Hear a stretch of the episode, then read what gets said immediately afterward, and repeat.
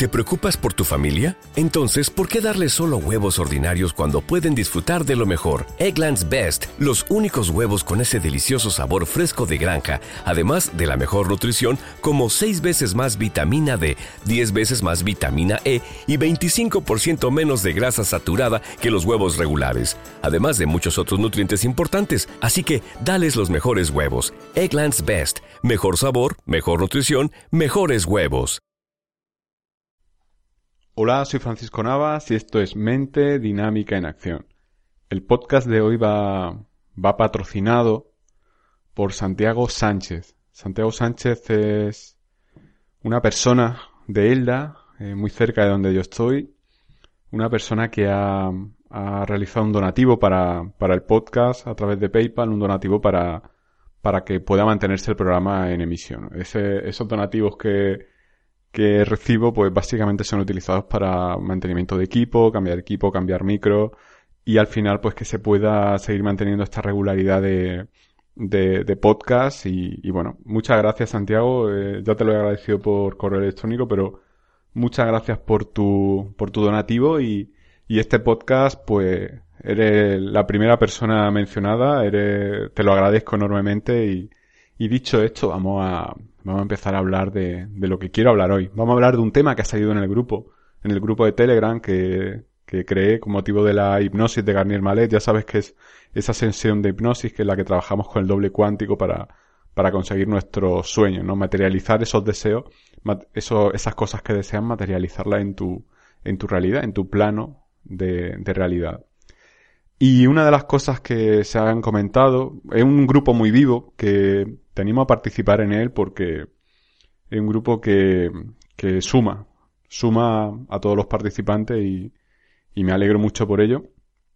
Y, y, es un grupo en el que se comentan muchos temas.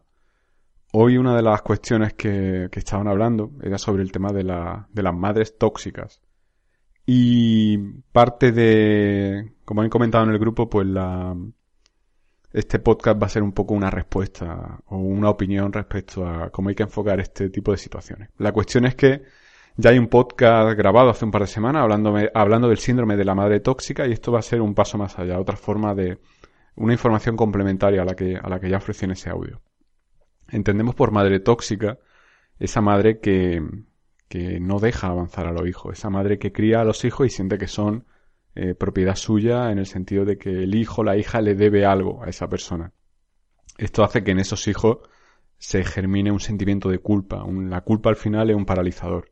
Cuando tú sientes culpa te paralizas, te frena, no sabes qué hacer, ¿no? Te da miedo ir hacia un lado o hacia otro porque tomes la distancia, la decisión que tomes, el sentido que tomes, eh, la dirección que tomes para, para encauzar tu vida, siempre sientes culpabilidad de un modo o de otro. ¿no? Esto en el día a día se ve en cualquier cosa que hagas. Por ejemplo, una madre tóxica eh, te, te,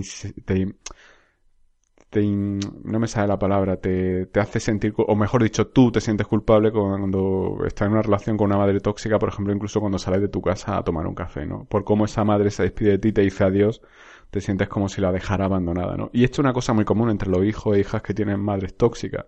Sienten que ellos son los los que pueden hacer daño a esa madre por su ausencia, ¿no? Y sienten como que tienen esa carga, esa responsabilidad de, de, de estar ahí para, para su madre y, y, además se da la situación de que tienen los hijos la falsa creencia de que, de que si no estuvieran ellos, su, su madre o su padre, pues no, no podrían valerse por sí mismos, ¿no? La creencia limitante es ellos, él o ella me necesita, en este caso ella, una madre tóxica, ella me necesita y, y tengo que estar ahí para ella por si quiero ser un buen hijo o una buena hija.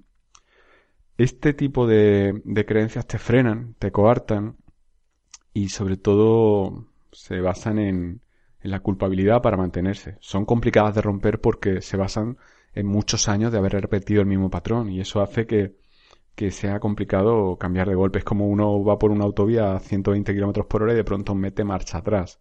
El coche, la caja de cambio explota, ¿no?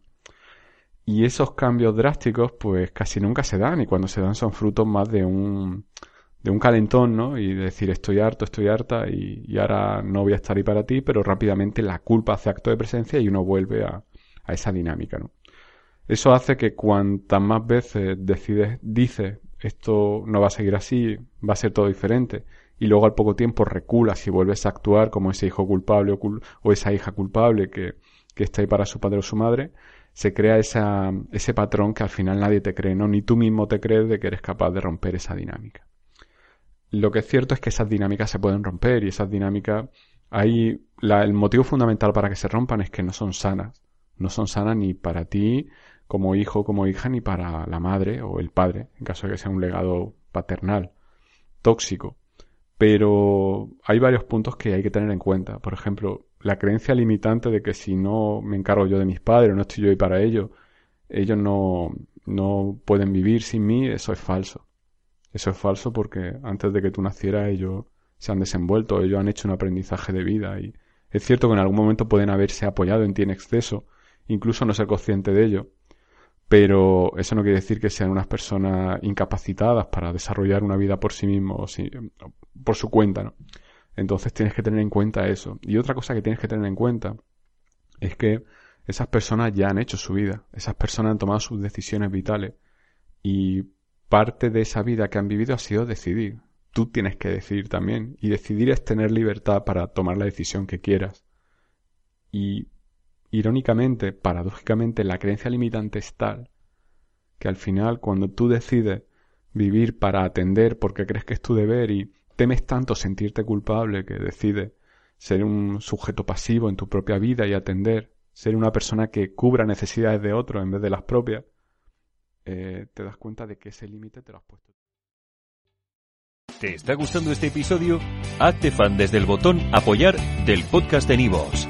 Elige tu aportación y podrás escuchar este y el resto de sus episodios extra. Además, ayudarás a su productor a seguir creando contenido con la misma pasión y dedicación.